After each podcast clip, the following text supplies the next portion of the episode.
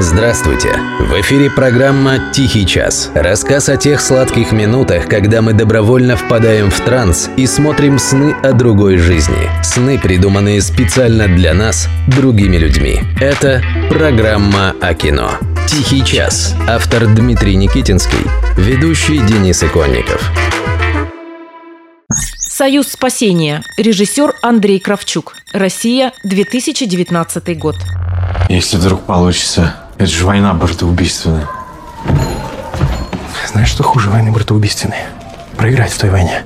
Наташа Ростова сыграла со мной такую шутку. Вышла замуж. Так писатель Лев Толстой говорил о своей любимой героине. И это, как принято сейчас говорить, программное заявление. Так русский классик говорил о том, что у художественного произведения есть своя собственная логика. И она зачастую не подвластна даже тому, кто это произведение создал. Но бывает и по-другому. Бывает, что люди очень хотят что-то кому-то доказать, кого-то в чем-то убедить, пропагандировать какую-то идею. И тогда логика развития художественного произведения идет под нож. И Наташа Ростова уже никого удивить не может, потому что она уже не живой человек, созданный фантазией автора. Она марионетка, которая выполняет приказы. Ну и понятно, чем все это кончается. Получается билиберда. В нашем конкретном случае так появилось кино, в котором почти все персонажи выглядят безмозглыми идиотами. Только на съемки этого фильма был потрачен почти миллиард рублей. В прокат он вышел перед Новым годом и на сегодняшний день собрал чуть больше трети той суммы – 300 тысяч. Фильм называется «Союз спасения». Это кино про декабристов. Почему не выполняете приказ императора?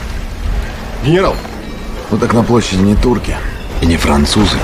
Восстание декабристов в 1825 году – одно из самых загадочных событий русской истории. До сих пор выдвигаются самые разные версии. Чем же на самом деле было это восстание? Кто на самом деле за всем этим стоял? И чего на самом деле хотели декабристы? А фильмов про декабристов у нас на сегодняшний день только два. Нынешний «Союз спасения» и советский фильм «Звезда пленительного счастья», который снял Владимир Мотыль, автор «Белого солнца пустыни». Фильм «Звезда пленительного счастья» – один из безусловных шедевров советского кино. Это романтическая история о благородных людях, которые боролись за свободу и любили своих женщин. А их женщины были преданы им и были готовы ради своих любимых на все.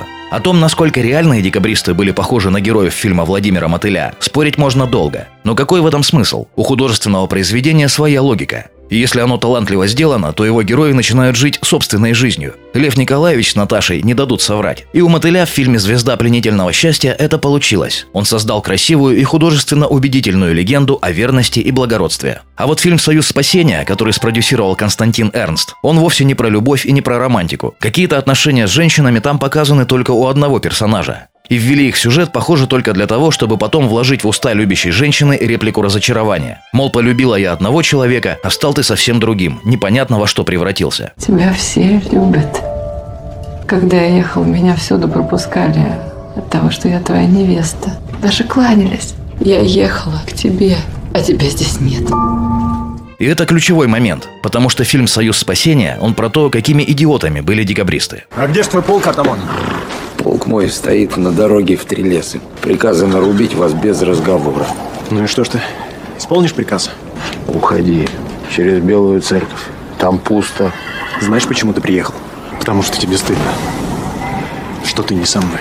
Тут, надо сказать, авторы фильма проявили некоторое лукавство. Фильм не случайно называется «Союз спасения». Так действительно называлось одно из тайных обществ заговорщиков. Вот только в реальной истории к моменту восстания общества с таким названием уже не было. Это общество распустили и организовали другие, с другими названиями. А в фильме на Сенатскую площадь выходят именно члены Союза спасения. И это вовсе не случайная ошибка. Таким образом, создатели фильма дают нам понять, что все, что мы видим в фильме, это такая альтернативная история. Не история о том, что было, а про то, что могло бы быть. Ну, знаете, все эти рассказы про то, что Гитлер на самом деле спасся, сбежал в Антарктиду и живет там до сих пор вместе с пингвинами. И что же, сработала ли эта лукавая уловка? Стал ли фильм «Союз спасения» интересной историей про то, каким путем могла бы пойти история России, если бы все было немного не так, как на самом деле? Нет, не стал, потому что все его герои ведут себя как идиоты. Ну, почти все. Ваше Величество, солдаты, что на площади, от вашего чтения не разойдутся.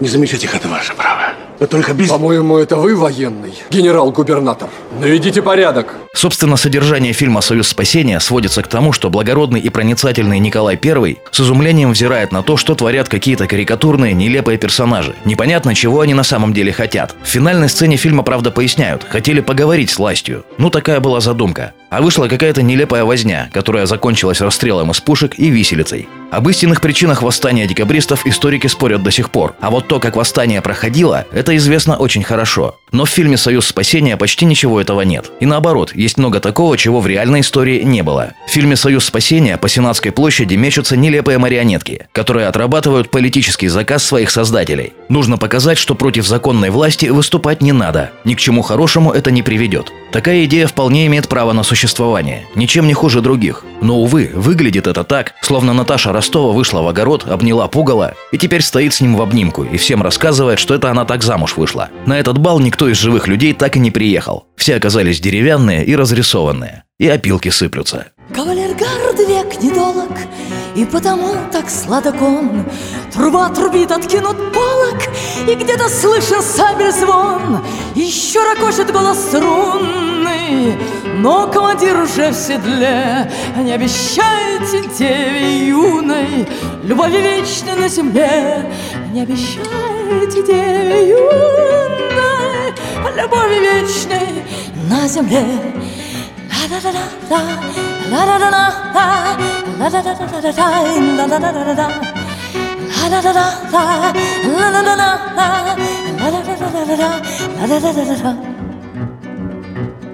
Напрасно юные забавы Продлить пытаетесь, смеясь Не раздобыть надежной славы Покуда кровь не пролилась как не сладок мир подлунный Лежит тревога на челе.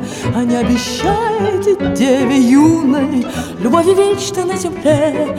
А не обещайте деве юной Любови вечной на земле. Течет шампанское рекою И взгляд туманится слегка. И все как будто под рукою И все как будто на века